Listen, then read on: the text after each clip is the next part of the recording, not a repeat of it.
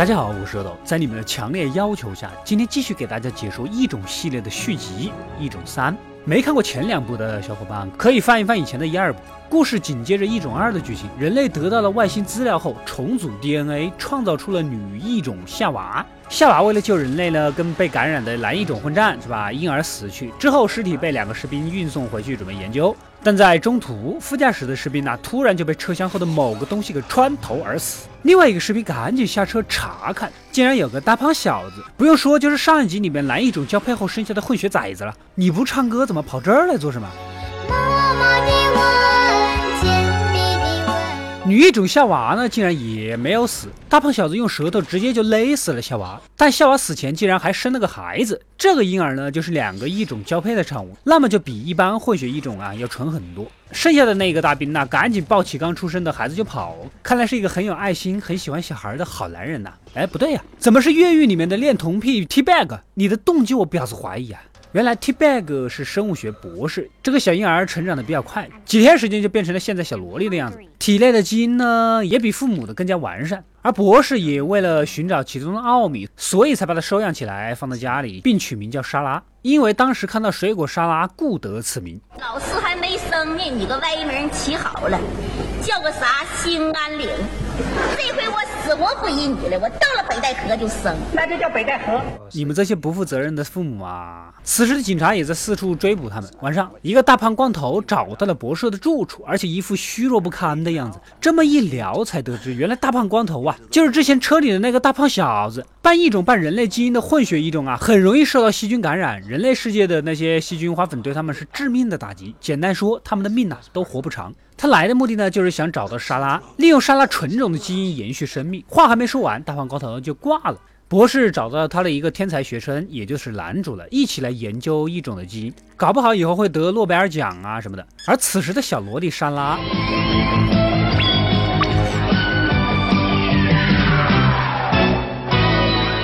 直接就从小萝莉变成了小姐姐。此时学校的主任啊来博士家谈事儿，正巧遇上了刚进化还没穿衣服的莎拉。主任一看，这还了得，这个车我上了。不过车上到一半，莎拉感觉不对劲，基因不对。主任衣服都脱了，你要停车，怎么可能？主任还想强行开车，然后你们就懂了，被杀得很惨。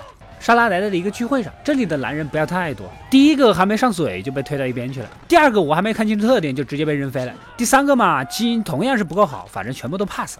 过了几天，通过感知能力，莎拉终于找到了同样是一种的混血男，他以前也是混血合唱团的，对吧？两个人相互对视，确认眼神。确认过眼神，我遇上对的人，我挥剑转身，而鲜血如红唇。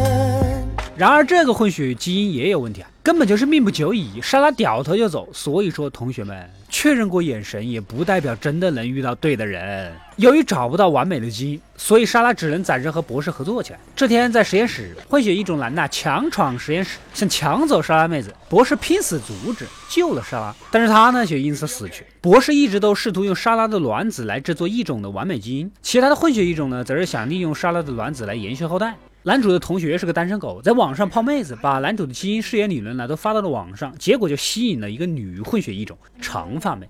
他也是合唱团的，为了不跟其他兄弟姐妹一样被感染死去，当然就去绑架男主的同学了，威胁他做出个抗体出来。一直追查异种的政府探员呢，也找上门来，苦口婆心的劝男主啊，杀死莎拉才能终结外星异种的危机。莎拉呢，也跟异种长发妹在一起，毕竟都是一个爹。莎拉现在活得好，不代表以后也没问题啊。男主的同学被两个女人强迫用莎拉的卵子培育新的胚胎，此时政府探员赶到，一个化学弹扔进去，抢走了。胚胎，然后勾引莎拉来到了核电站。发电站只有一个门卫，简直就是畅通无阻，直接就到了操纵室，全程一个人都没有。皮包公司都比你核电厂人多吧？科研人员也没有，监控人员也没有，武装人员只有把门的守卫，条件比我们小区物业还简陋啊！长发妹还是追了过来，但是胚胎卵不小心掉进了反应堆里，再加上长发妹杀男主前想跟他最后一吻，被莎拉给看到了，自己的姐妹竟然亲自己喜欢的男人。直接就给他扔到了核反应堆里。外星女人根本上讲还是女人，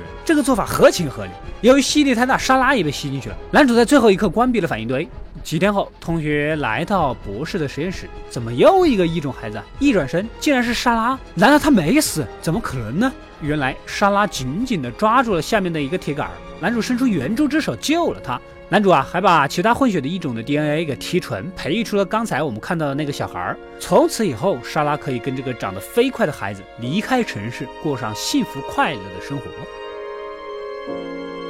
故事到这里就结束了。我看一种三的尿性啊是有点编不下去了，但还是出了一种四。谁叫他又被称作是黑黑版的异形呢？不过我还是觉得第一部里面的女主角最漂亮。如果你们还想看一种四的话，就留言告诉我吧。快快订阅及关注饿的过来了，获取更多的电影推荐。我们下期再见。